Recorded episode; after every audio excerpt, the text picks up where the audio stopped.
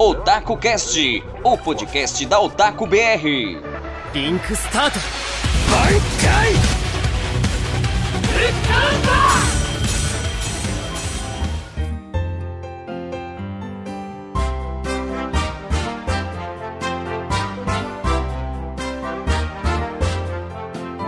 E aí, meus queridos ataques, tudo bem com vocês? Aqui quem fala é Miguel e eu choro até assistindo Comercial de Margarina. Oi pessoal, aqui é o João Paulo e eu admito que eu já chorei vendo It. Pessoal, meu nome é Matheus e eu nunca chorei vendo anime. Fala galera, aqui é o Yuri, pronto pra chorar.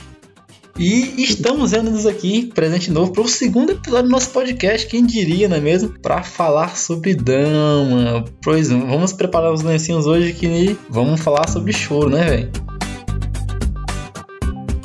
Vamos falar logo do, do clássico dos clássicos, botar na mesa aqui, Shigatsu Akimi no Uso. Ah, mano, Shigatsu. Eu tenho uma história muito gostosa com Shigatsu, porque Shigatsu, eu lembro de ter assistido ele não no ano de lançamento. Eu peguei Shigatsu pra ver. Eu tava no My Anime List, né? Passando muito rápido lá as coisas. E eu, eu, eu, lembro de um conselho que o Jamal me deu. Falou, mano, um dia tu fica passando My Anime List anime, tu vê um anime, tu pega ele e assiste. Tu vai descobrir vários animes desse jeito. Eu falei, não, vou fazer isso, né? Eu abri lá e comecei a passar o dedo. Aí eu achei Shigatsu. Falei, pô, um anime de música e tal, deve ser no mínimo interessante, né? Aí eu peguei pra assistir, foi no final do segundo ano, eu estava em 2017. Foi perto do Enem, eu me lembro que eu, eu fui assistir Shigatsu. E, mano, eu comecei a assistir esse anime do começo ao fim chorando, velho. Mano, no final, tu olhasse pra mim, parecia que eu, que eu tinha perdido minha mãe, cara. Eu tava desolado, pro bicho, eu chorava que eu, que eu não tinha mal que chorava, que meu olho tinha secado. O que eu acho mais marcante de Shigatsu não é só a história. Toda a trilha sonora é tão bem trabalhada que eu me lembro até hoje, acho que foi lá pro episódio 12 ou 13.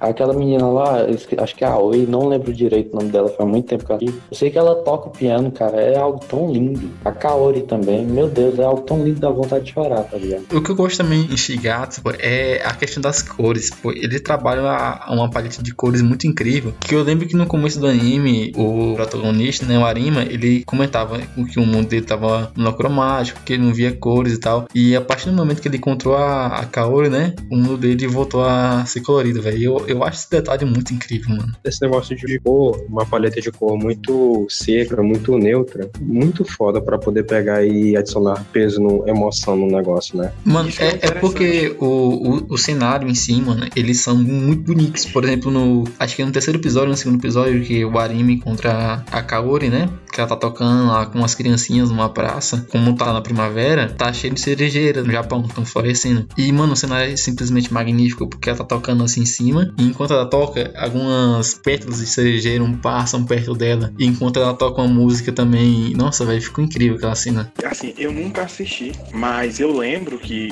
exatamente no nosso segundo ano, o nosso grupo comentando sobre o anime e era algo muito impactante, entendeu? E acabou me contagiando também. Eu nunca assisti, mas era algo que era impactante e o jeito que eles falavam e tal. E aí você sentia a emoção só na fala da pessoa comentando um anime. Isso é muito interessante. Assistam Shigatsu, é a recomendação que a gente deixa. Véi, eu também eu queria comentar um spoilerzinho leve pra quem não assistiu, pula essa parte. Mas eu gosto muito de como funciona o final. O final do anime tem uma parte, eu não vou contar, acho que os meninos não queriam assistir ainda, mas no final tem uma carta da Kaori pro Arima e ela conta tudo o que tava acontecendo, o que ela tava sentindo. E bicho, aquela carta, ela vem como uma flecha no teu peito, com a carga emocional tão grande, porque eu, eu, eu acho dificilmente uma pessoa não, não consegue, pelo menos, né, se emocionar naquela cena, cara. Foi por isso que Eu- você nunca chorou, Matheus, você nunca viu Shigatsu. Não, conheço o final de Shigatsu, Não, mas você, foi não, porque... você não, não, foi o seguinte, deixa eu contar. A gente Eu tava, não no te- assisti. eh, não, a gente tava no terceiro ano, a gente tava, tava eu e o Caio, como sempre. Aí a gente tava conversando, não sei o que, o Matheus chegou aí, o Matheus, aí, eu tô falando do que não, tô falando de Shigatsu, não sei o que, tu devia assistir. Ah, de falar, ah, não, deixa eu ver aqui o final. Aí ele pegou a porra do celular dele, a gente brigando pra porra, aí a gente queria tomar o celular dele, só que ele era muito mais forte que a gente, ele conseguiu se livrar da gente, pegou a porra do celular, pesquisou qual é o final de Shigatsu. Aí, ah, esse aqui, ah, esse aqui, agora eu sei o final. Ah, mano, vai se fuder, pô, pode tomar no teu rabo, cara.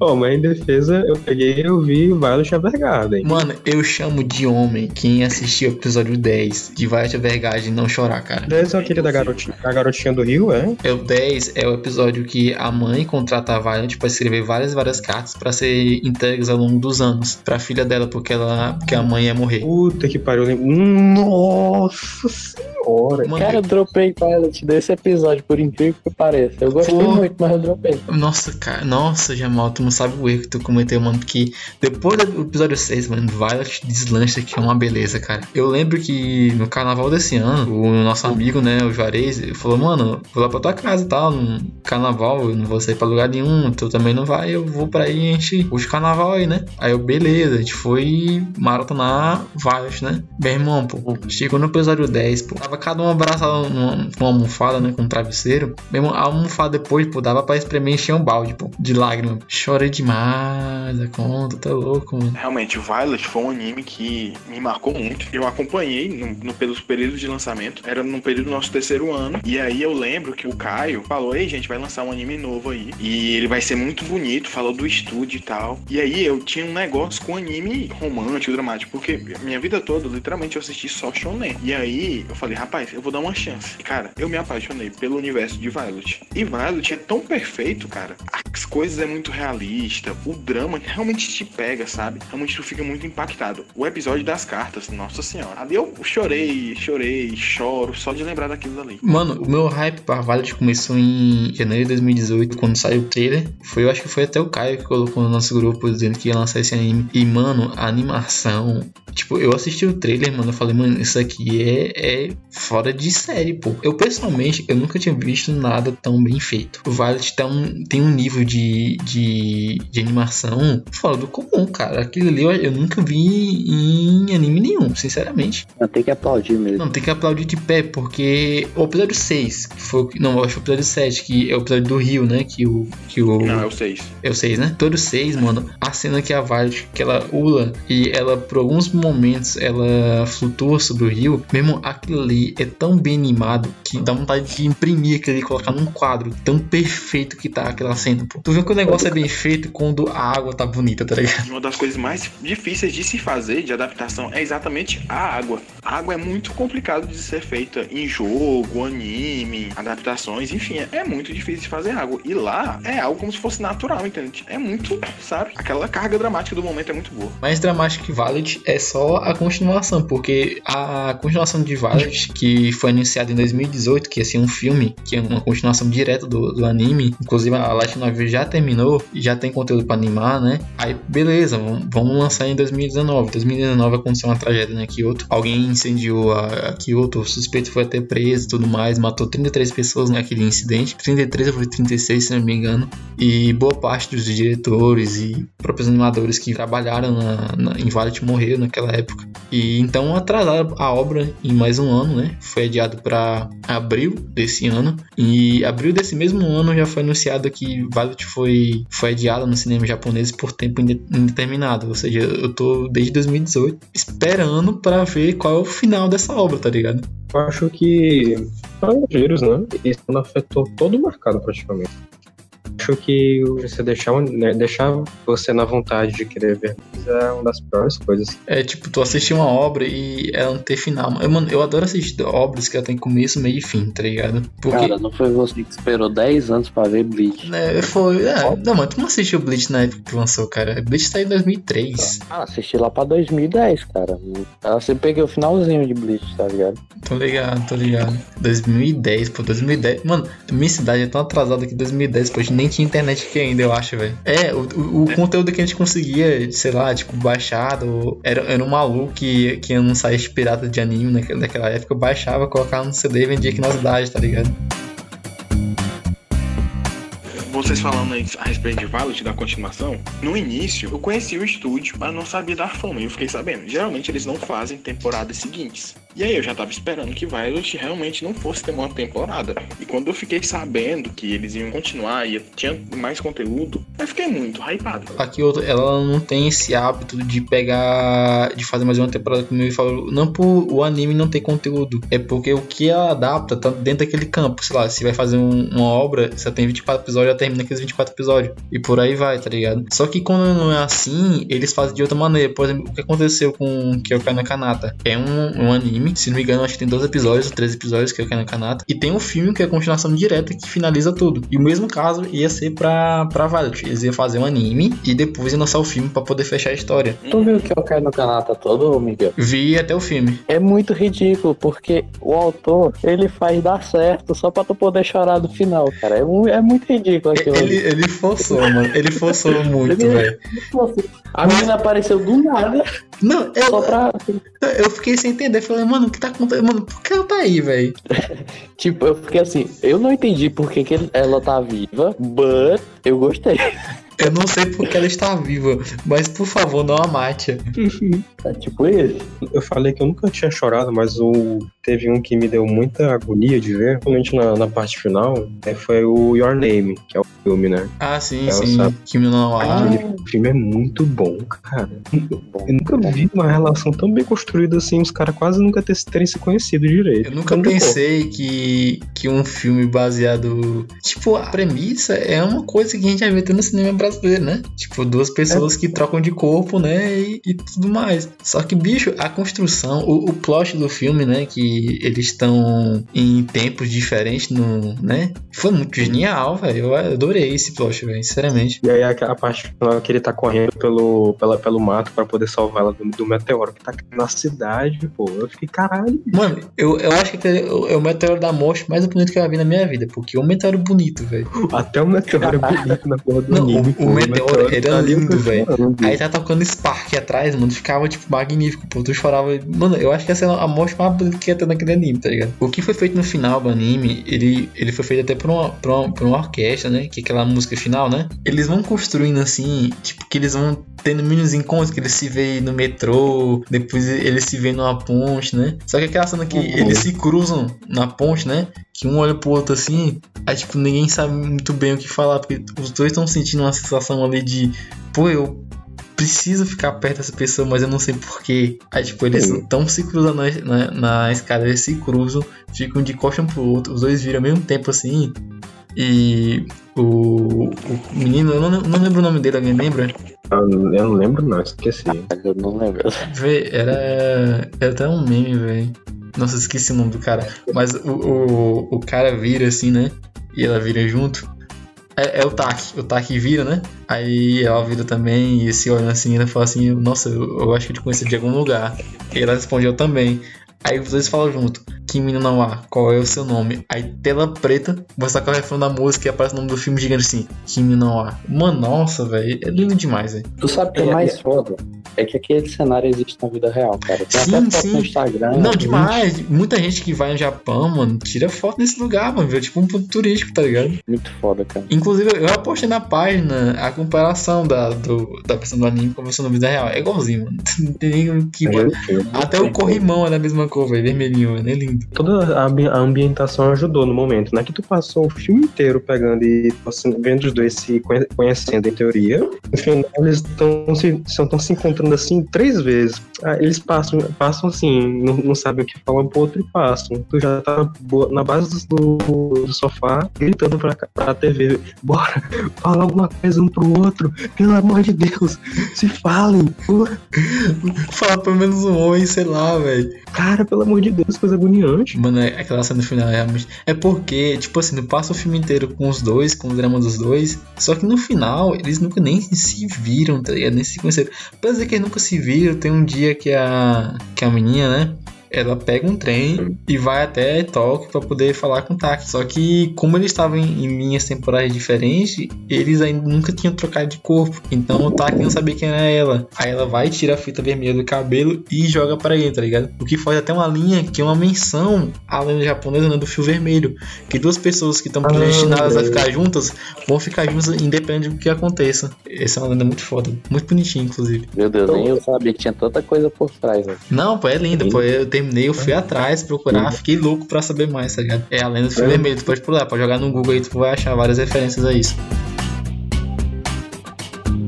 Mas, gente, quem já assistiu um anime de pra chorar assim perto de um amigo, cara? Sabe o quão difícil é? A primeira vez que a gente assistiu o anime foi eu, o João Paulo, o Caio e o Juarez, pô. É, tipo, era quatro marmanjos, cada um num canto, com os braços cruzados, com o olho inchado pra não chorar, tá ligado? Se segurando.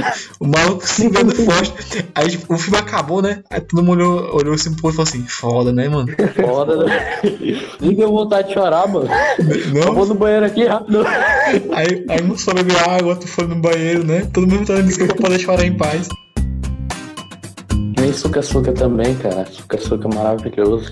Mano, Mas Suka, pouca gente conhece. Suka tem uma relação de amor e ódio por aquele anime, velho. Por quê, cara? Eu odiei o final, velho. Como assim tu odiou o final? Não, o final é bom, mas não, eu- não era o que eu queria, não sei, mano. Nossa. Só porque tu ficou triste não quer dizer que o final é ruim, cara. Ah, mano, eu Meu não, sei, Deus, eu não sei explicar, porque foi um lançamento muito ruim, velho. Eu- Eu acho que foi muito de repente, não sei. É, pode ser porque é 12 episódios, né? É, a É, mesma coisa de, de Angel Beats. Pronto, Angel Beats todo mundo conhece. A gente pode falar um pouco de Angel é Beats. o, o Jobits, que é ruim, é ruim o anime inteiro, se é bom o final. É um anime de comédia. Aí, tipo assim, se tu gosta de comédia assim, escolar, tu vai gostar do anime todo. Mas se tu for um pouco mais velho, provavelmente tu não vai gostar e vai chegar no episódio 13 e vai chorar do mesmo jeito. Porque é triste Não, pra pô, é caralho. porque tem anime bom com, com comédia. Por exemplo, é Ansatsu, né? O- a primeira temporada é, é só comédia. É maravilhoso, pô. Eu, eu muito rir. No finalzinho tem um pouquinho de drama ali na, na viagem que eles fazem, né? Mas assim, na segunda temporada que, que né, encerra e tudo mais, que o, o professor morre, caraca, mano. É de cortar o coração aquela cena, pô. Pronto, agora tu tem que me entender. Eu odiei a primeira temporada de Ansatsu, sabe? Eu perguntei pro Kakai, vale a pena assistir a segunda? Ele disse, vale. Aí eu assisti a segunda, eu amei, tá ligado? Se eu conseguir passar pela primeira temporada, a segunda é maravilhosa, tá ligado? Cara, eu não achei a primeira temporada ruim. Não Não, não é ruim, é só uma comédia normal, tá ligado? Exatamente. É. Podia ser melhor? Podia. Mas eu gostei. Eu- a, a primeira temporada me fez muito me prender a história do anime, sabe? De querer saber mais sobre o professor, sobre os alunos em si. Eu achei bem legal mesmo. É porque é uma introdução muito longa, sabe? Dá pra ter feito mais curtinha e aproveitado mais o, o drama e a ação que a segunda temporada apresentou pra gente, né? Sabe o que eu gosto mais desses animes de drama? É a mensagem que ele passa pra você. Tipo, Ansatsu, ele valoriza muito a questão do professor, né, cara? Você assiste aquilo lá, você entende a importância do professor. Ele dá um- uma emoção, assim. Não, e, por exemplo, Shigatsu, que a gente comentou mais cedo. O Shi- termina Shigatsu, pô. Mano, tu sai valorizando tua vida como se fosse a joia mais preciosa que tu tem. O que realmente é verdade, pô. Que tu tem uma vida, pô. A mensagem, tipo, faça o que você tem vontade, corra atrás dos seus sonhos, tá ligado? É uma mensagem muito positiva pra tu conseguir continuar a viver, né? Porque, enfim, a vida não é fácil, mano. De vez em quando a gente precisa de uns empurrãozinhos assim. O que me marcou mais com a mensagem foi Made in Imps. Mano, Made eu fui assistir aquele negócio e eu falei, não, isso é um anime de criança. A vou Made in né? Made in Abs, né? É, Made in Imps. Ah, Nossa é, senhora. que Mano, bom. aquele anime me marcou demais, pô. Aquilo ali fala, a- aquela mensagem que me deixou nunca jogar um livro pela capa, porque ele vai te surpreender. E, mano, aquele anime é muito louco. E ali Tô- você vai do- dos limites do drama muito rápido. O Made in Abs, ele. Eu gosto de brincar que ele é o, que ele é o engana-trouxa, né? Quando tu vê a capinha dele, né? Tipo, todas crianças e tal, com um traço muito fofinho e tudo mais. Fala, pô, um anime de exploração e tal. Os caras vão explorar as caverninhas, mó de boa, encontrar as coisinhas fofas, né? Porra nenhuma, cara. Eu acho que lá no terceiro episódio tem uma porra de um monstro comendo lá um humano, tá ligado? Pela cabeça, mano, é horrível. Não, e se eu não me engano, é no sexto ou no sétimo episódio que mostra aquele cara que mandava as crianças pra fazer aquela Ah, pesquisa. o, o Capitão. O. Apito Negro, né? Eu acho que lá pro décimo É, primeiro. exatamente. É, o- é o apito branco, o apito branco. Apito Branco, Apito Branco, verdade. Nossa senhora, o que ele fez com aquelas crianças ali, Ave Maria. Não, o plot do final da primeira temporada véio, é magnífico, cara. Tu se sente horrorizado e, e triste ao mesmo tempo, mano. Porque o plot da, da. A menininha coelho, ninguém lembra o nome dela, né? É na, na alguma coisa assim. É a Nath, né? E da companheira dela que morava com ela. O quão triste é a, a história das duas, pô, é de, mano, chorar rios, cara. Sim. O, fo- o foda é, tipo assim, a gente tá vendo aqui tudo aquilo ali pela ótica de uma criança. Tipo assim, quem tivesse sofrendo tudo aquilo ali, fosse um cara que tivesse 25 anos, fosse mega musculoso, mas ia tipo, ah, beleza, pô. Ah, ia ser esquisito, ia ser meio pesado, mas tipo, ah, de boas. Mas como a gente tá vendo criança, seja menos de 10 anos, fica pior ainda, porque toda aquela noção de que, né, não deve sofrer essas coisas. E tipo, o que acontece, acho que no episódio 10, se não me engano, que o. Pra quem nunca assistiu Made in Abyss, ele. Mais ou menos a proposta do anime é o seguinte: é um, um precipício muito fundo com vários andares, né? Só que o Abyss, ele. ele tem uma maldição, que é a maldição do Abyss. Você consegue descer e cada vez que você desce, você vai encontrar mais riquezas, mas você vai ter mais monstros ainda mais poderosos ferozes e mais fortes e tudo mais. E o fato subir começa a passar muito mal. Quanto mais perto tiver da superfície, menos o efeito vai sentir da maldição. Mas quanto mais fundo tentar subir de volta, mais forte a maldição.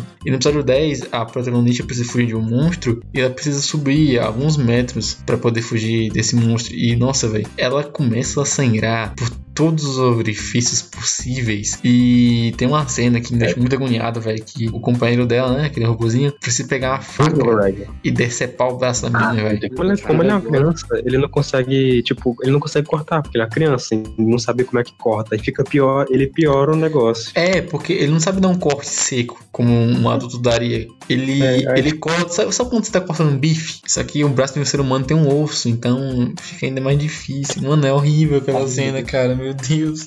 Ai, Maria, pelo amor de Deus. Eu acho cenas que impactantes. Eu acho que é uma cena muito dramática, porque tu sente o drama dos dois, que é uma gritando, pedindo pra ele cortar pra poder so- sobreviver, né? Pra poder não morrer, ficar da maldição. E ele tentando cortar o braço da amiga, chorando ao mesmo tempo. Mano, é horrível aquela cena, cara. Torturante, eu diria. a atuação da voz também foi boa, ajudou demais. Não, Nossa, a dublagem foi é incrível. Eu, eu nunca vi um grito de dor tão sincero na minha vida, velho. É, ali, ali eu fiquei. Eu me tremeliquei todo ali. Quase que nem Berserk. Aquilo. ali. Cara, o Berserk, você vê a animação, você chora, entendeu?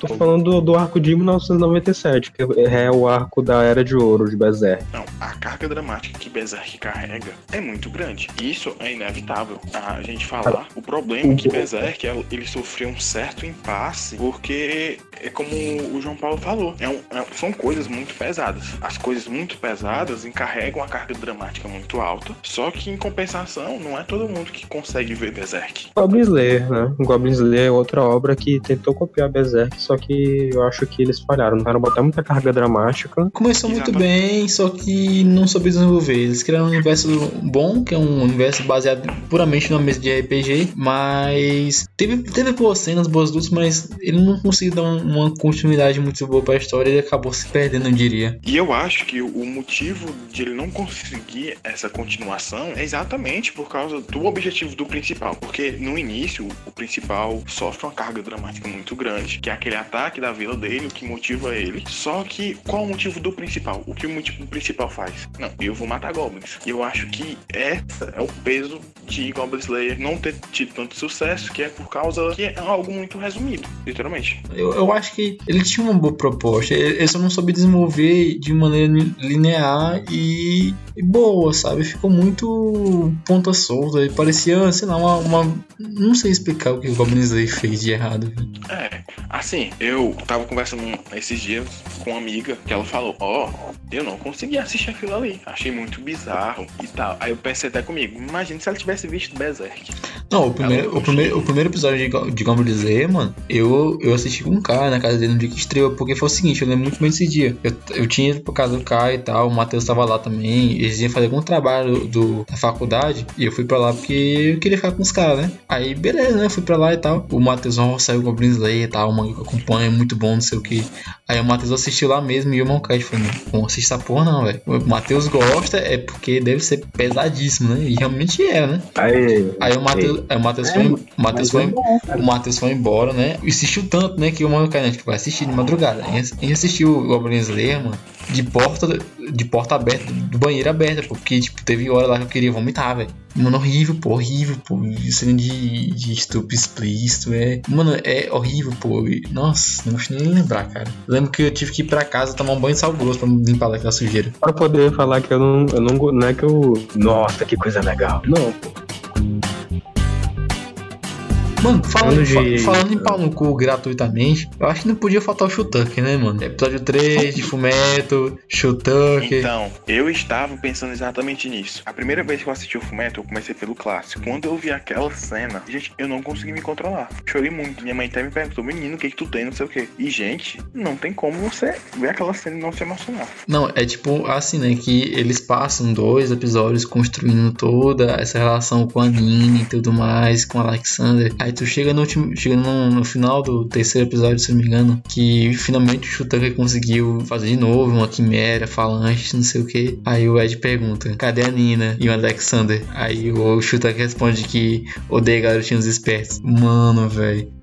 Aí, tipo, ele começa a socar muito o Shotuken, né? E a Nina vai na capa vermelha que o Ed usa, morde e ela tá chorando. Cara, aquilo te baixa com uma violência tão grande, pô. É tipo um soco no estômago, porque não tem como um minuto não se emocionar com aquela cena, cara. Porque mesmo transmutada, mesmo que o pai dela tenha pegado ela, transformado ela na quimera, e tipo, ele fundiu ela com o cachorro dela, mesmo com tudo isso, ela continuava amando o pai dela, cara. Esse episódio é muito pesado, cara. Depois chega o. Depois chega aquele cara. O Scar. É o nome dele? O Scar. E aí ele vai lá e ele mata ela. Puta que pariu. É, ele diz que, que a alquimia cria essas aberrações e tudo mais, e que Deus vai guardar os dois. Aí ele mata o Shotank e depois mata a Quimera. Eu não achei um erro do Scar ter feito aquilo. Não, Era, era a melhor piedade que ele podia ter, porque nenhum alquimista podia trazer ele de volta. Pois é, tipo, é ali a gente via que ela ainda sentiu amor pelo pai dela, mas ao mesmo tempo, pô, a gente realmente viu a, a crueldade humana ali. Mano, tu, tu, tu cara. vê o egoísmo do ser humano, porque é a primeira vez que, que ele, ele conseguiu a licença a partir de uma quimera falante, que era a esposa dele. E pra poder manter aquele padrão de vida que ele tinha conseguido e tal, a verba do governo, ele sacrifica a própria filha pra conseguir isso, mano. Exatamente. E isso é muito impactante. Pô, o primeiro cara sacrifica a esposa. Conviver contigo, que construiu uma vida contigo e tudo mais, tá ligado? Tava do lado lá naquele, naquele momento que tu precisou e tu transformando numa quimera simplesmente pra conseguir uma aquisição aquisitiva melhor. Você- A, a morte do. daquele cara que era, que era um pai do caralho.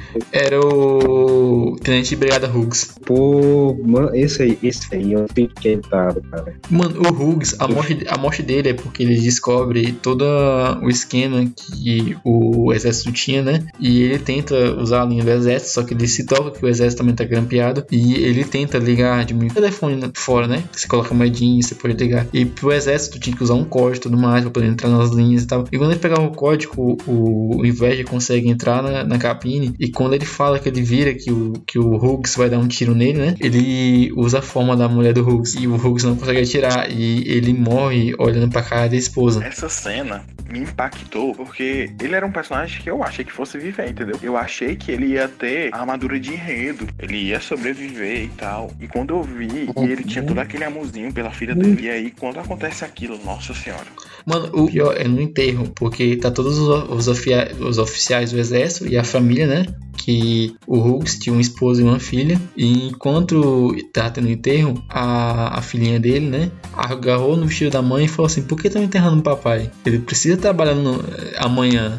Por que estão enterrando ele? Cara, pô, isso. Isso te quebra né, de uma maneira tão horrível, mano. Mano, e, e depois disso ainda, tem a cena do, do Mustang, né? Que ele olha pra cima, ele fecha o chapéu assim e fala assim pra, pra tenente Hawkeye: Vamos embora, é, tá vindo uma chuva por aí, né? Aí ela olha pra cima e fala assim: Não vai chover hoje, coronel. Ele fala: Vai chover sim. Aí cai e escorre uma lágrima do olho dele. Maravilhoso. Fullmetal é uma das obras mais perfeitas que tem, sabe? Mano, o que eu gosto de, eu gosto de Fullmetal é como que ele funciona, pô, porque Fullmetal pode haver ponta solta, porque eu, sou um verdadeiro fanboy de Fullmetal, mas o que eu vejo nele é que ele é muito completo, porque a história ele não deixa pontas, todas as pontas que eles vão criando vão se juntando num- numa parte da história, ela não fica uma ponta solta. Um personagem não apareceu só pra aparecer, ele vai ter um significado, tá ligado? Até os secundários ele tem um porquê de estar ali, eles não são só um secundário. Pois é, eu acho isso bem interessante também.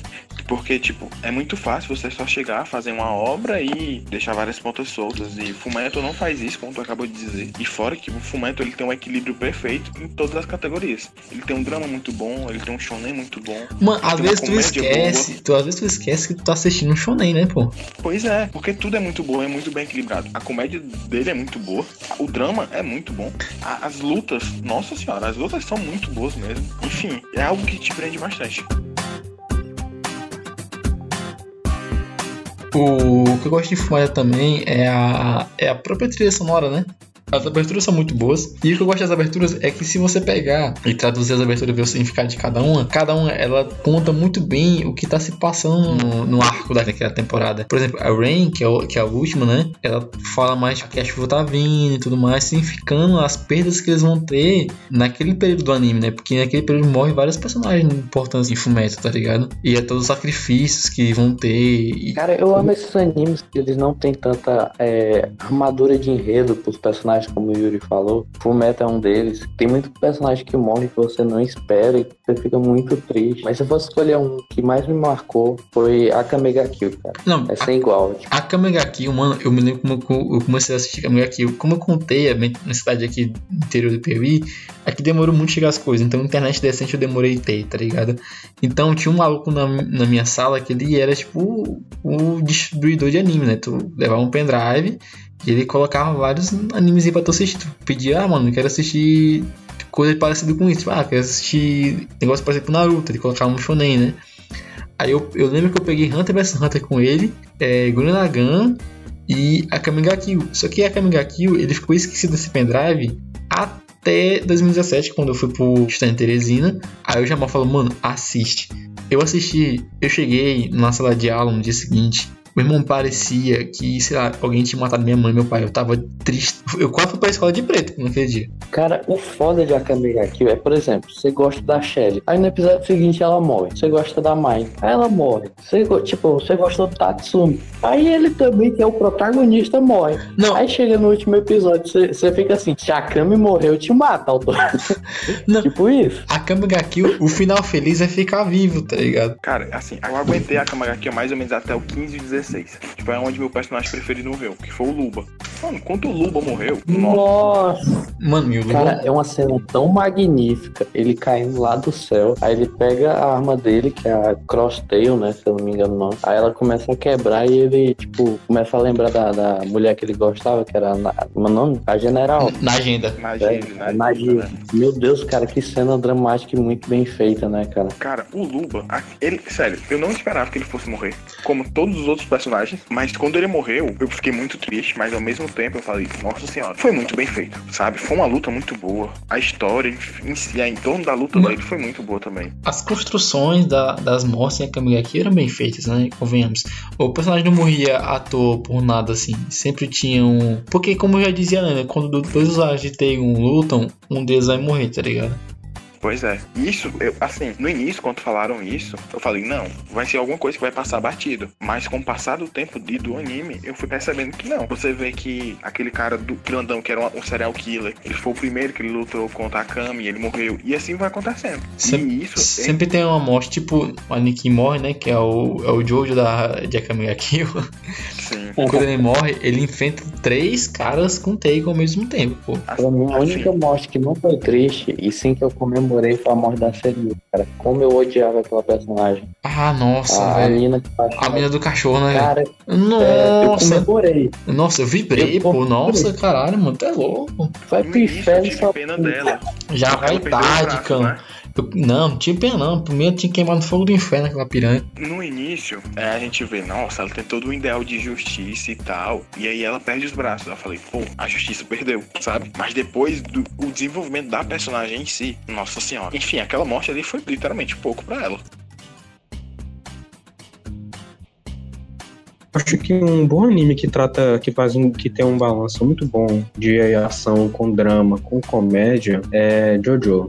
Jojo eu acho que Com um é assim, anime que eu não esperava entrar nessa discussão, cara. Mano, eu já, eu- eu já esperava, porque Jones ele pega toda a gama de assuntos possíveis e coloca no meio, mano. E hoje é, é o único anime que eu posso sentar aqui, falar a história inteira, tu pode assistir, que tu não vai se surpreender. tipo assim, spoiler não importa. Eu fui ver, ah, eu, fui, eu vi todo sabendo de tudo que acontecia, mas te aproveita do mesmo jeito. É muito bom. E quando a, parte do, do Caesar, Caesar Ah, sim. a morte. Na parte 2 de Jojo, que o Caesar morre, velho. Puta que pariu. Que cena linda, cara. Mano, é tipo, tu vê o Caesar lutando contra o vampiro sozinho e tal, pra poder pegar lá um antídoto que tinha no, no brinquinho dele, né? Que ele usava tipo um pincer, né? Que tinha um antídoto. E ele morre, se fode todo e cai uma pedra em formato de cruz, né? Que é de hoje.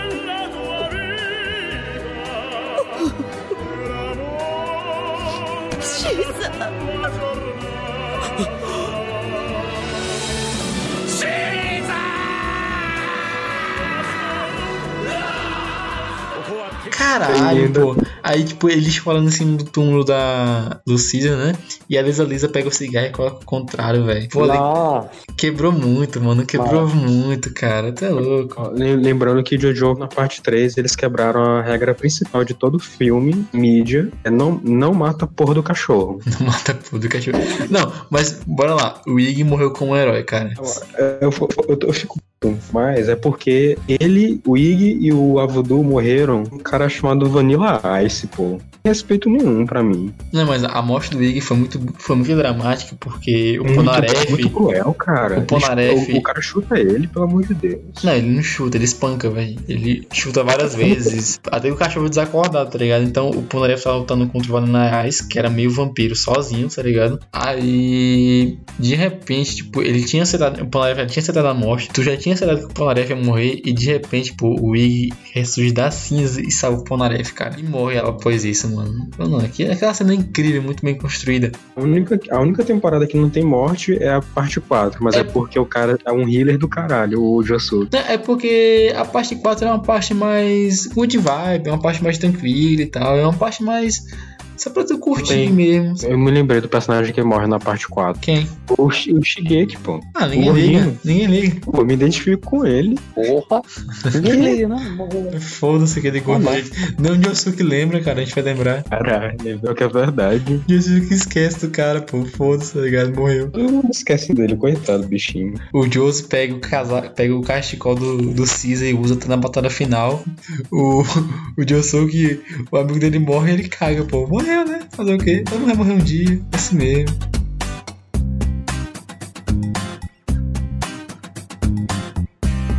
Mano, pra falar de, de drama, eu vou, eu vou puxar essa aqui do baú, velho. Eu acho que ninguém lembrou dessa. O discurso do número 16 pro Gohan, velho. Ah, eu, eu perdi isso aí. Eu não vi Dragon Nossa Ball. Senhora. Nossa, Gente, é o discurso mais bonito que eu já vi nos animes, pô. é, isso é verdade. Tu lembra o discurso mesmo, exatamente como era? Gohan, proteja os seres vivos e as plantas deste mundo que eu tanto amei. Conto com você.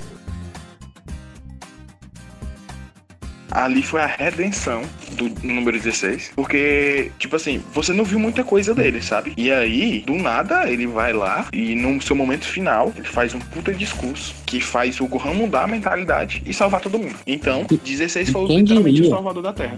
Dragon Ball, ele- eles têm umas cenas.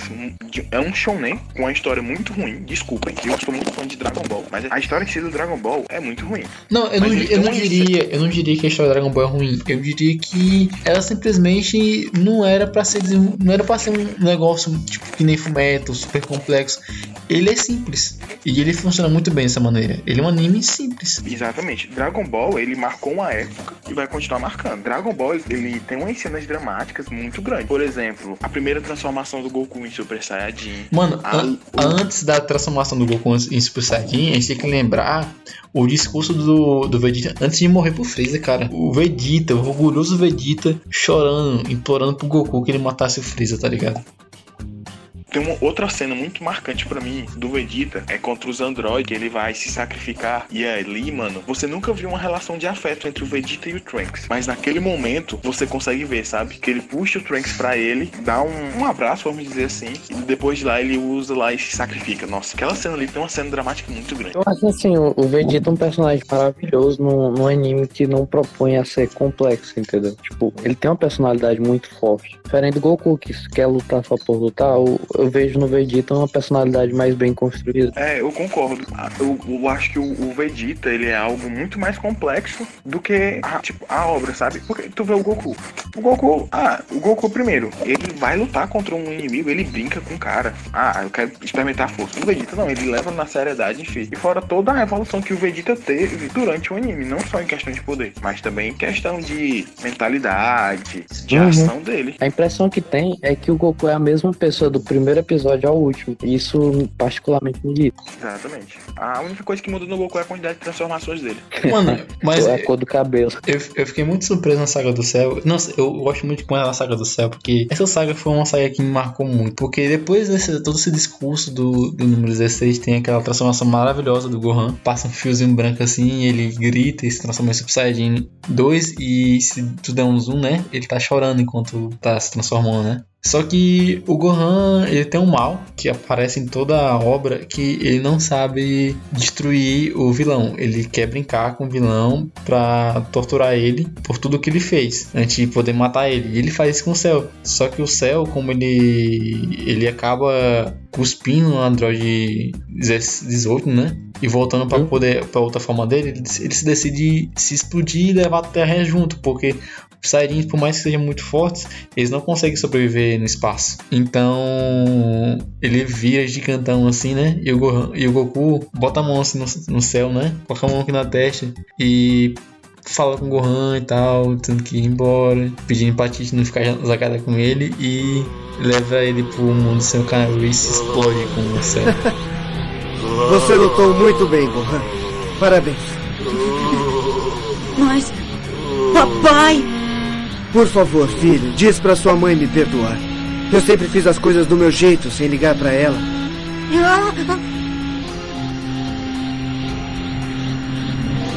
Se cuida, meu filho.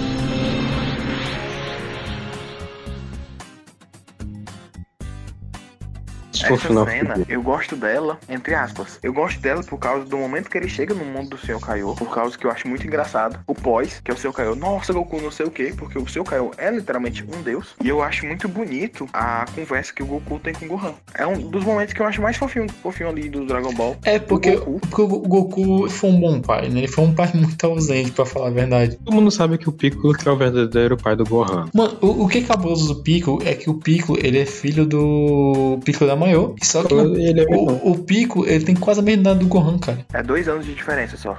Caralho, é dois verdade. anos mais velho do que o Gohan só. Só que quem criou o Pico, quem criou o Gohan foi o Pico, tá ligado? É uma relação de pai e filho muito bonita, velho, que eles construíram ao longo do anime. Tanto que no Exatamente. Super, eu acho muito bonitinho a relação do Super porque o, o Pico também é, é mais avô do que o Goku. Pois é. É verdade, vai tomando Ele isso, cuida, caralho. ele cuida da Pan quando o, a, o Gohan precisa sair com a esposa, né? A, a Videl. Caralho, pô. O Goku sai pra, comp- saiu pra comprar cigarro até na hora de cuidar da neta. Não é possível isso, cara. Horrível. Gente, Puta mas que- assim, de pai mesmo, de verdade, tem um que essa cena me marcou muito, que é o Barba Branca, no seu momento final, Ah, na batalha de Marineford e One Piece. E eu acho que aqui dali do Barba Branca, nossa senhora, Rapidinho, é uma Miguel, tô- morte épica. É, Miguel, tu, já, já tu, tu, não chegou, tu não chegou nessa parte não, do Barba Branca, né? Não, não, mas eu sei o que acontece. E, mano, eu tava num auditório. Um auditório assim mais ou menos umas 300 pessoas. E começou isso, né? A batalha de Marineford. E eu nunca tinha assistido One Piece, só os episódios avulsos que passavam no SBT. E aí a- começa a luta dele lá, né? E o final, depois que o Ace morre, que também é uma cena muito impactante, desesperadora. E o Barba Branca vai lá e ele começa a solar o Akanui. Tipo, ó, mano, nunca trisca no meu filho, entendeu? Tu pode me ferir, tu pode quebrar meu símbolo, mas nunca toque no meu filho. Aqui dali sim, uma cena épica demais. E nesse momento a galera toda do auditório, sem exagero, o auditório tava lotado, toda vibrou. Parecia tipo gol do Brasil no final de Copa do Mundo. Mano, arrepiou que forte agora, mano. Tomar no cu. Mano, Barba Branca, mano, ele, ele é um cara que ele foi muito constru- bem construído em One Piece, né, mano? Pois é, eu acho o Oda, ele tem muito isso. São personagens que raramente aparecem, aparecem poucas vezes, mas que são muito bem feitos, entendeu? É ele, é o Shanks, enfim. É porque o universo de One Piece é um, é um universo muito grande, né? Porque, se não me engano, a gente tinha mais de 600, 700 episódios e no universo do anime tinha passado o quê? Seis meses? Pois é, One Piece pra mim é uma das obras que tá me marcando mais, porque é uma obra que já vem de muito tempo. Pra mim, nunca caiu a qualidade da série em si. E não só a animação, a história em si também. Cara, o- a pessoa escrever mil capítulos é muito complicado. E sempre manter todo aquele padrão de qualidade é muito detalhismo e é algo muito bom e marcante. É porque geralmente quando você tende a prolongar uma obra, ela, tem- ela tende a ficar ruim, né? A gente tem vários exemplos por aí, como Death Note, por exemplo. Na Natsu no Tazaki nem foi nem prolongado e ficou ruim. Ele, ele foi arrastado no final porque eles precisavam fechar um número de, de, de volumes e o autor ficou sem criatividade ele realmente arrastou o final ali, cara. Mas, tipo assim, depois da luta do Rei dos Demônios, eles começaram a arrastar muito, criaram coisas que não precisavam. Podia encerrar ali. Mas Não, não, o autor quis de- criar mais coisas. Ó, depois, ó, pra quem não leu o mangá ainda, eu também não leva spoiler, a morte do Scanor também é, é um choque muito grande pra quem tá lendo o mangá. Eu acho que a morte do Scanor deixou bem claro que o Scanor realmente ele foi o último pecado a aparecer, mas quando ele apareceu, ele levou o anime nas costas. Sem exagero nenhum em falar isso. E é muito bonito ver a relação dele com a Merlin e tal, que a Merlin fala pra ele. E aquela cena ali é impactante demais, porque é o amor da vida do cara. O cara sabe que ela nunca vai ser dele, mas mesmo assim ele não larga do amor que ele tem por ela, e do respeito que ele tem por ela. Tudo ali é muito marcante mesmo. É o orgulhoso Scanor, né, cara? Pois é, o pecado do leão. Eu estou no topo de todos os clãs. Mano, eu, eu, eu, eu acho que o que salvou o final de Nanatsu foi o Scanor ter voltado. Pô, a partir do que o Scanor voltou, a obra ficou suportável de novo, né? Todo mundo só via pelo Scanor, na verdade. Não, a, Lógico. a primeira temporada de Nanatsu foi uma das melhores, pô. Foi muito boa. Foi muito boa. Só que o problema é que depois que trouxeram os pecados, os pecados não, trouxeram os demônios, né? Ficou, ficou um pouquinho chatinho, né? Porque, tipo, de repente deu um, deu um salto muito alto no poder da galera, sabe? Todo mundo tava ali e de repente aparecem uns caras muito, muito mais fortes. Tipo, fica aquela coisa muito. ah, aquela coisa muito shonen, né? Eu discordo, né? complicado. Pra mim, pra mim melhorou. sabe? Mas tudo bem. Tipo assim, o meu arco favorito é o arco do- dos Dez Mandamentos. Não, ele, é- depois ele é bom, arco, ele é bom depois que o Scanor volta, velho. Depois que o Scanor volta e mata o, o, o, o Galahad, aí o negócio começa a ficar bom, cara. Canou contra, contra o Starossa. Quem é que me diz que essa luta é ruim, cara? Ninguém, é que porque não é, é. não- É perfeito, cara. Como eu vou sentir pena de um ser que eu só sinto desprezo. Cara, a porrada que o Starost deu foi- nele foi tão grande que ele passou não sei quanto tempo em coma, pô. Ele passou meses em coma. E o problema é que ele ainda bateu nele e no irmão dele, nos Eldris. Tem que levar isso em consideração, entendeu? Cara, é- é- eu sei que isso é um tema pra outro podcast, mas na Nath foi algo que me decepcionou bastante. Então eu vou contar isso como carga dramática, entendeu? Porque É, me decepcionou muito. É, real- é realmente. Vai ficar o ponto de choro aqui pra decepção. Minha maior decepção na minha vida nos últimos anos. Gente, tem uma cena na com- no Tazai que eu tô me lembrando agora, que pra mim é uma das cenas mais bonitas que tem no anime todo, e ela tem um drama muito grande, que é quando o Ban e a Elaine estão na árvore da vida e o demônio vermelho chega, que é quando a Elaine morre, mas antes de morrer ela passa a água, a água da vida eterna pro Ban. Aquilo ali me marcou muito, porque tipo, ela podia ter se salvado, né? Mas não. E ela conheceu o Ban, se eu não me engano, foram uma semana só. Enfim, eu achei muito bonita aquela cena. E é um drama muito, não é aquele drama gigantesco, mas é um drama bom. Ah, mano, acho que é um dos carazinhos mais bonitos de, de Ananasu era o Ban Elaine, com certeza. Não, é o melhor. Porque se É tu for parar pra ver, a Elizabeth e o Meliodas, o que que eles têm? Só aquele que o Meliodas é tarado. E pronto, É, é, a é, história. é aquela famosa Hum. fanserve, cara. Aquela fanserve gostosa que os ataquinhos gostam. É, pronto. E o Ban não. O Ban tem todo um, um sentimento ali, sabe? E vocês gostam Mano. disso? Vocês gostam desses casal de puro fanservice? Eu particularmente não gosto. Eu, por mim, se existir ou não existir, não faz diferença, porque eles não acrescentam em nada na história, tá ligado? Assim, depende muito do jeito que é construído, entendeu? Se for só chegado, colocado, avulso. Não, mas se for um pouco trabalhado, eu acho que fica legal às vezes. Mano, falando em casal que foi pouco trabalhado e tal, o pessoal critica muito a Orihime e o Ichigo. Só que eu, eu, eu me lembro muito que na época que eu assisti, antes de ir pro, pro Ecomundo, que o Kyo levava a Orihime, né? Sequestrou a Orihime, ele deu o direito dela se despedir de uma pessoa. E ela escolheu o Ichigo. E tipo, o discurso dela antes de ir pro Ecomundo, que ela se declara pro Ichigo, mano, aquilo ali é uma das declarações mais lindas que eu já vi, pô. Eu, eu vou anotar aquilo ali, colocar no papel e no dia que eu casar ali vai ser meus votos de casamento, pô, com certeza. Eu poderia ter até cinco vidas. E nessas cinco vidas eu poderia ter diversas profissões. Poderia ser padeira, poderia ser pintora. Ela começa a citar várias profissões, né? Mas em todas as vidas eu amaria, amaria a mesma pessoa, que seria o Ichigo. Porra, Mano, tá aquela, tomado. É, eu não. não, aquele, aquela cena é muito bonita, pô. Ela chega. com- Mano, eu, eu tava assistindo Bleach. Bleach não tem, assim, essas coisas muito dramáticas, mas, mas eu tava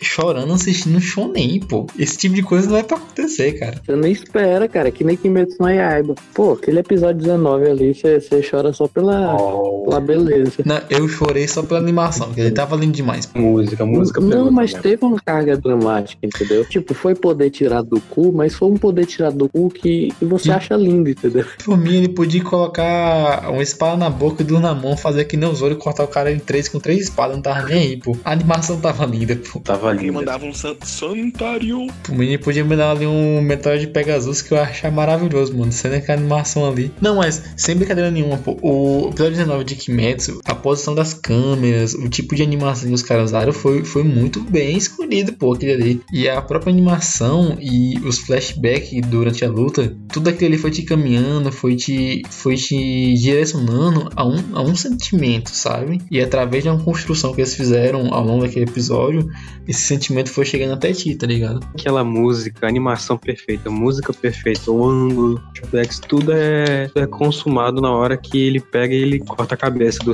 do quinto inferior, né? Sim, sim. Depois tu fica, porra, sei lá o que, que coisa foda. Tu vibra na cadeira. pra- não, é, realmente tu vibra, porque, tipo assim, o episódio começa com o Tanjiro praticamente morto, porque o, o Oni, ele tinha feito uma teia e tinha fechado por inteiro, e ele usando, e mesmo assim, ele usando a décima forma, que era a forma mais forte que ele tinha, ele não conseguia cortar os fios que ele tá usando agora. Então ele praticamente tinha visto a morte, e a partir daquele momento, ele começa a tocar aquela música de fundo, aquela música linda, e começa a todo o flashback do pai dele, que fazia a dança do fogo e tudo mais, mostra a Nezuko criança e eles observando o pai dele dançar, o pai dele muito doente, inclusive falando para ele sobre essa dança do fogo, que ele não devia esquecer nunca. E quando ele volta, que ele corta as teias e começa toda aquela angulação de câmera, a Nezuko também usando o poder de fogo para poder quebrar as teias, né? E quando ele finalmente consegue atingir o pescoço do Ani e corta ele, mano, mano, tu vibra, tu pula a cadeira, tu começa a se dar, bicho, é um, tu vai de um momento de, de tensão, pura tensão de tipo, tu nem respira direito, um momento de puro êxtase que tu começa a pular na cadeira, tá ligado? Cara, quando a Nezuko abre a boca pela primeira vez pra falar a magia dela, eu não sei se é uma magia, enfim, como é que funciona, porque eu não li o mangá, mas quando ela abre a boca pela primeira vez, eu, parecia gol do Brasil, entendeu? Na Copa do Mundo.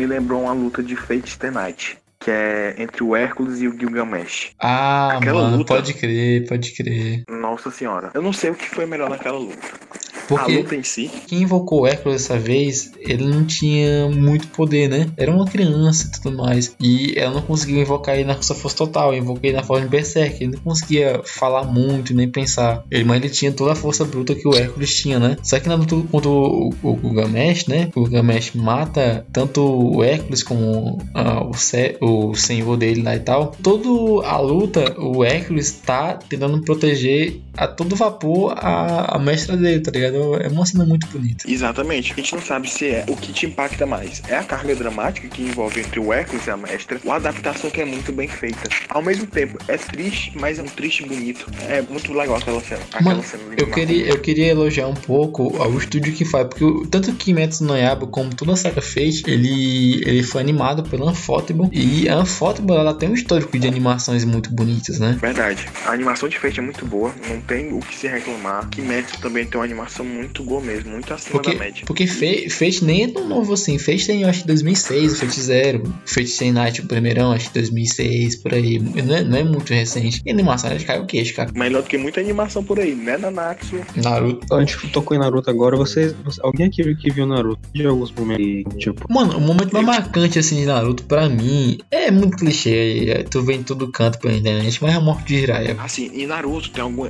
tem alguns pra mim que me marcou muito. A morte do Jiraiya eu concordo plenamente. A morte do A Asuma. morte do Asuma, Porra, falando. exatamente. A morte do Asuma é muito linda, cara. Meu Deus. E a morte do Minato da Kushima, porque é impactante aquilo dali. É, é E- mais impactante devido ao próprio discurso da Kushima antes de morrer, né? Pois é, e tem outra coisa que não, não se dá uma morte, mas eu acho muito impactante, que é no final, entre a luta entre o, o Gai e o Madara. Porque aqui dali mostra que o trabalho árduo, a determinação da pessoa, o esforço faz ela outra grande fruta. O Gai, o pai do Gai, o Gai, o Lee em si, eram considerados como nada. Naquele momento você vê que o Gai chegou no ápice de tudo. Enquanto o Madara faz a, fala a frase mais icônicas que é você é o melhor usuário de Taju de todos os tempos. Pô, isso é muito impactante, sabe? Mano, o, pra quem viu os filhos de Naruto teve essa paciência, velho. Eu queria lembrar do, do pai do Gai, mano. O pai do Gai era um Genin. As missões que ele pegava era tipo, ah, pega o gato da minha vizinha, de fazer compras. É, tipo, eram missões bem, bem ralés, né? Que era uma missão de Genin, né? Não podia nem sair da vida e tal. E du- durante um ataque, matou quatro espadachins na névoa sozinho, tá ligado? Tanto que o Kizami até lembra que ele, ele fala uns comentários tipo, ah, aquele maldito que usava Taijutsu, não sei o que,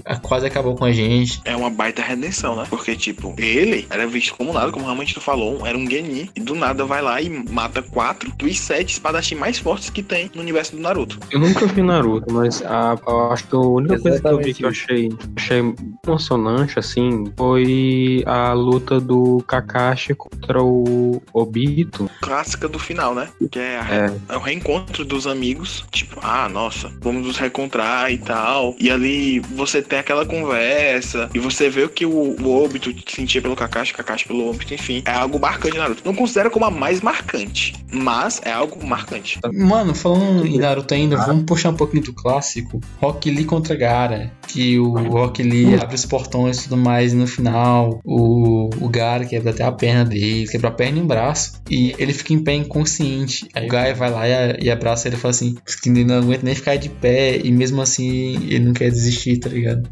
É uma das lutas ma- mais bem feitas de todo o anime. Sem exagero nenhum.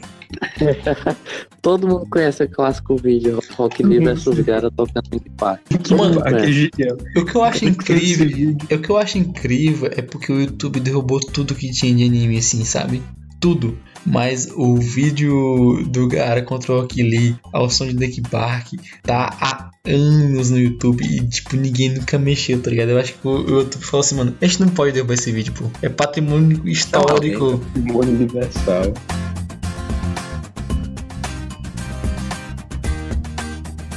Falando agora de, de coisa mais atual, vocês esperam alguma coisa dessa temporada, gente? Que, que vai marcar vocês? Mano, como, como drama. eu tô apostando em Yesterday, mano. Yesterday ou Tapete, eu acho que o nome é assim. Yesterday, pros mais íntimos. Eu também, cara. Mas Tower of God pode render. Não sei o que acontece no futuro, né? Acho que Tower of God vai, vai mais pra área da comédiazinha com leves coisas de tipo drama, mas tipo não algo tão elaborado sei. assim, não.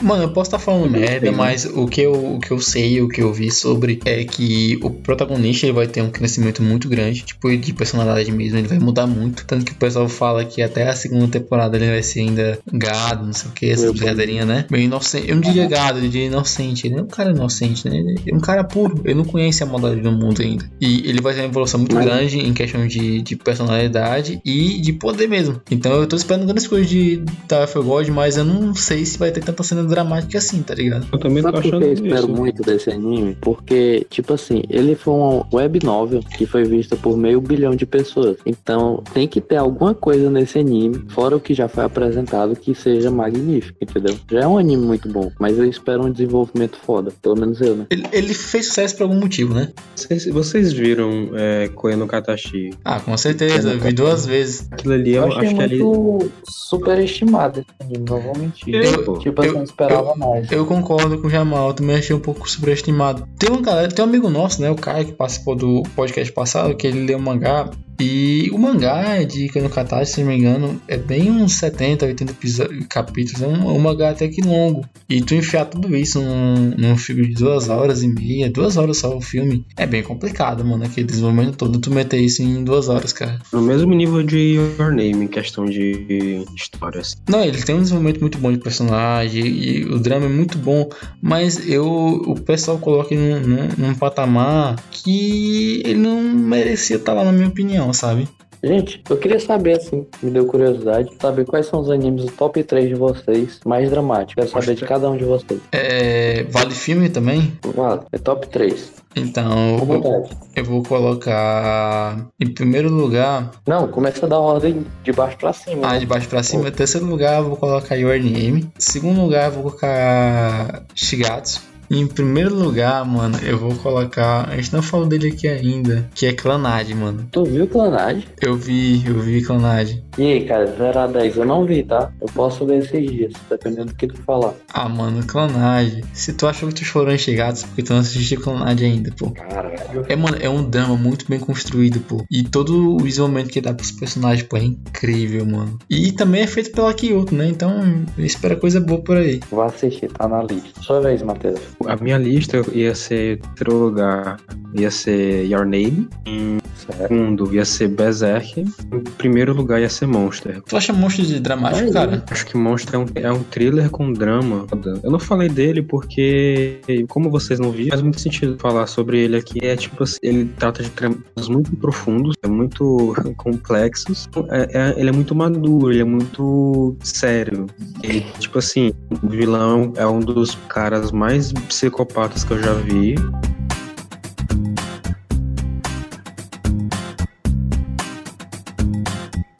Vai, Yuri, manda seu, sua lista aí e pode explicar também, se quiser. Em terceiro lugar, pra mim, seria Charlotte, que a gente não falou, Hum, mas pegou no, no ponto. Pegou no ponto. Exatamente. Charlotte foi um dos animes que mais marcou, porque Charlotte, na verdade, ele começa a ficar realmente dramático do sexto episódio até o final, que é no momento que a irmãzinha dele morre, que é o, o puto spoiler do anime é esse. E ali a, a Charlotte me marcou muito por isso, e eu acho que do sexto até o final tá no- é o motivo de estar no meu terceiro lugar. O meu segundo lugar é Stan Gates, porque enquanto o principal, que eu me esqueci o nome dele agora, ele tenta voltar e pedir que a amiga dele morre, e aqui dali é muito aflitante, sabe? As várias tentativas que ele vai fazendo e todas dão errado. E ele não consegue evitar aquilo. E aqui dali é muito impactante pra mim. E ele entra num loop infinito, né? De ver a amiga dele morrer e morrer várias vezes. Exatamente, isso é muito aflitante, porque tipo, ah, eu vou tentar salvar ela, levar pra algum lugar. E aconte acabava acontecendo alguma coisa. E aquilo dali é muito, sabe? Bem tenso mesmo. E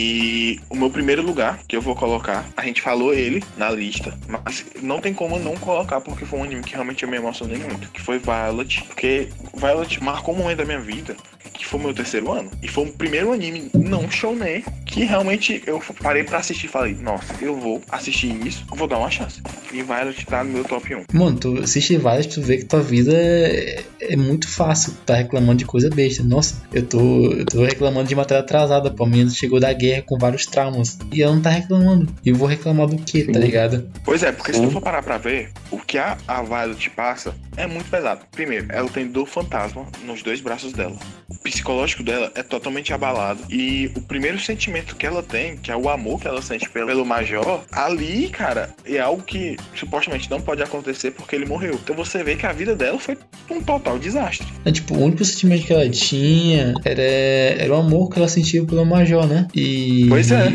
E ela sacrificou a vida inteira. Quase morreu pra salvar o Major. Tanto que a primeira coisa, quando ela acordou, ela- no primeiro episódio ainda, ela tá tentando escrever uma carta. E quando pergunta pra quem ela tá escrevendo a carta, ela fala pro Major. Mano, Violet não tem não, nem como não tá no meu top 1, sério. É, e por último, né? Meu top 3. Eu vou botar uns animes diferentes que a gente não falou aqui. Em terceiro lugar, eu botaria Angel Beats. A gente já falou. Por que Angel Beats? Galera, quando você vê o final de Angel Beats, é, eu vou dar um spoiler que é sobre doação de órgão. Literalmente, o protagonista ele salva a menina doando o órgão dele pra ela. E ela vai meio que pro céu só pra poder agradecer ele. E esse que é o, o negócio de Angel Beats. Eu, É, eu porque- falo até me emociono. É tipo, Angel Beats, os personagens 6 estão numa espécie de purgatório e eles só podem seguir em frente a partir do momento que eles se libertarem daquilo que os prende no, no mundo físico ainda, né? E essa mensagem é tão linda, cara, que, que te marca. O, o anime ele não, não é só um anime que vai te fazer chorar ou que vai te fazer sorrir, entendeu? Ele te deixa uma mensagem, é, inclusive, quem puder, assim, assinar pra poder doar órgãos depois que morrer, cara, isso é algo muito importante. Um dia eu vou me lembrar de fazer isso. Mas enfim, vamos dar pro, prosseguimento à lista, senão eu vou chorar aqui fazendo. É, em segundo lugar, eu queria botar Suka Suka. Ah, mano, Suka É um anime. Suka. Ele é um anime de três episódios. Ele começa com uma proposta bem interessante. E ele não parece que ia ter um final que ele teve. Cara, ele tem um desenvolvimento bom, ele tem uma história boa.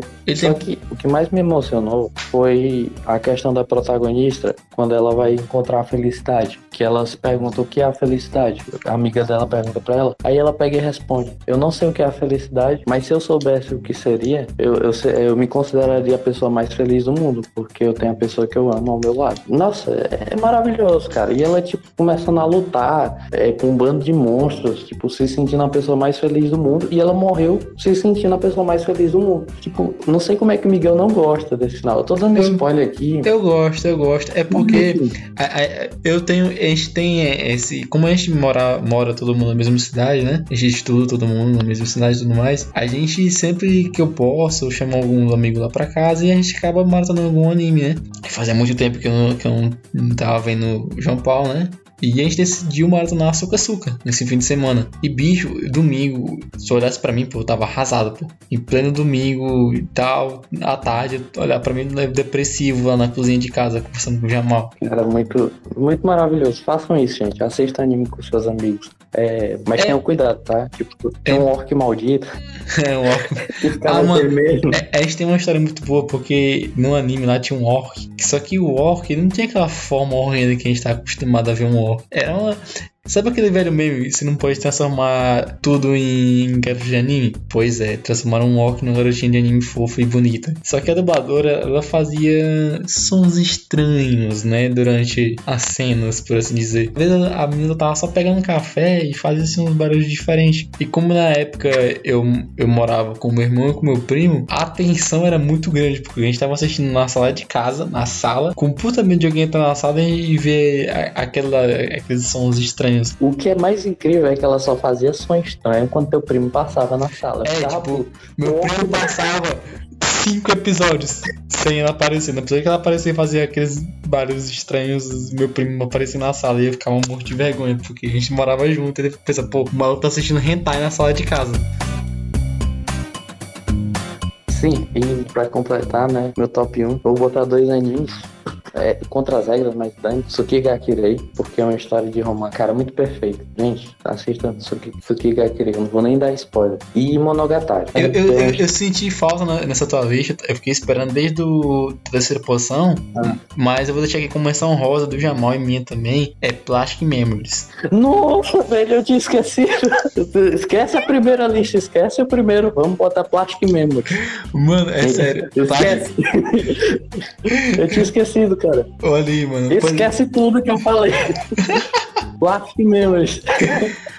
Gente, Plastic Memories é um anime que eu recomendei, recomendei até pra amiga minha, que é a Isadora. Tipo assim, ela nem assiste anime, eu assista Plastic Memories. Ela foi lá assistir, tá ligado? Porque é um anime muito maravilhoso, cara. Tipo, é a história uma menina que ela é um androide, só que ela é um androide com inteligência artificial parecida com humanos. E tipo, ela trabalha num lugar junto com o Tsukasa, que é o principal, que basicamente o trabalho deles é pegar esses, esses androides que estão inseridos na sociedade e reciclar eles, porque eles têm um tempo de vida é, útil. Não sei, não lembro quantos anos eram, se era 5, se era 3 anos. Enfim, eles têm um tempo de vida útil. E aí, desde o primeiro episódio, você sabe que a Ayla vai morrer. Só que mesmo assim não tira a carga dramática do negócio. É maravilhoso, cara. É incrível como, mesmo sabendo do final, não deixa de ser ruim. Ou não deixa de ser bom. E eu queria dar, dar um detalhe que foi até mesmo o Jamal que contou pra mim, é que eu acho que é na Indy, né? Toda vez que É. você assiste a Indy, ela, ela muda. Ela, Sim, a Ayla começa, tipo, com a carinha mais assustada, e lá pro final, se tu ver ela, ela tá sorrindo. eu tô sorrindo. Caralho, que final foi aquele? Enfim, essa é a minha lista. Até me empolguei, gente, porque são animes que eu realmente gosto. E é uma lista assim que eu tentei comprimir, mas como vocês viram, eu acabei enfiando um, um anime, terceiro anime que eu nem lembrava. Mas tem vários animes que são muito bons, velho. Mano, o que eu gosto desses É. animes que, que exploram muito bem o drama e até mesmo dramas que algum dia a gente pode ter passado, né? Até certo modo de, de maneira é, metafórica, né? Falando, mas é as mensagens que eles trazem, sabe? Porque todos eles, eles vêm com uma mensagem de fundo, tipo, aproveite sua vida, curta sua família, seus amigos e ajude o próximo, tente ser uma pessoa melhor e, e corra atrás dos seus objetivos, né? Não desista, assim. Eu acho, eu acho isso muito bacana, velho. Às, às vezes a gente precisa de um, de um certo incentivo, né? Eu concordo. É, é claro Eu que é muito fácil você falar, ah, é uma obra, enfim, tudo se resolve. Mas não, a gente provou aqui que existem muitos animes que no final nem você vê que nem tudo dá certo. E você vê que o protagonista vai lá e não, não desiste. O importante é isso, é você continuar batalhando. Tinha uma cena, tinha um anime que eu queria muito ter citado, que era Boku no Hero, só que eu me lembrar no final. Que é aquela luta entre o All Might e o Alpha One, que é quando literalmente o poder dele acaba. O É olhar. porque o Urumaito, ele, ele usa a forma musculosa dedo pela última vez, ele olha pra tela e fala assim, o próximo é você. Pois é, mano. Isso é muito marcante, entendeu? É igual aquela cena do início, quando o Midoriya vai salvar o Uraraka, que ele vai lá e dá um soco naquele robô bem no, no primeiro e no segundo episódio. É uma cena que tem uma carga dramática muito boa também.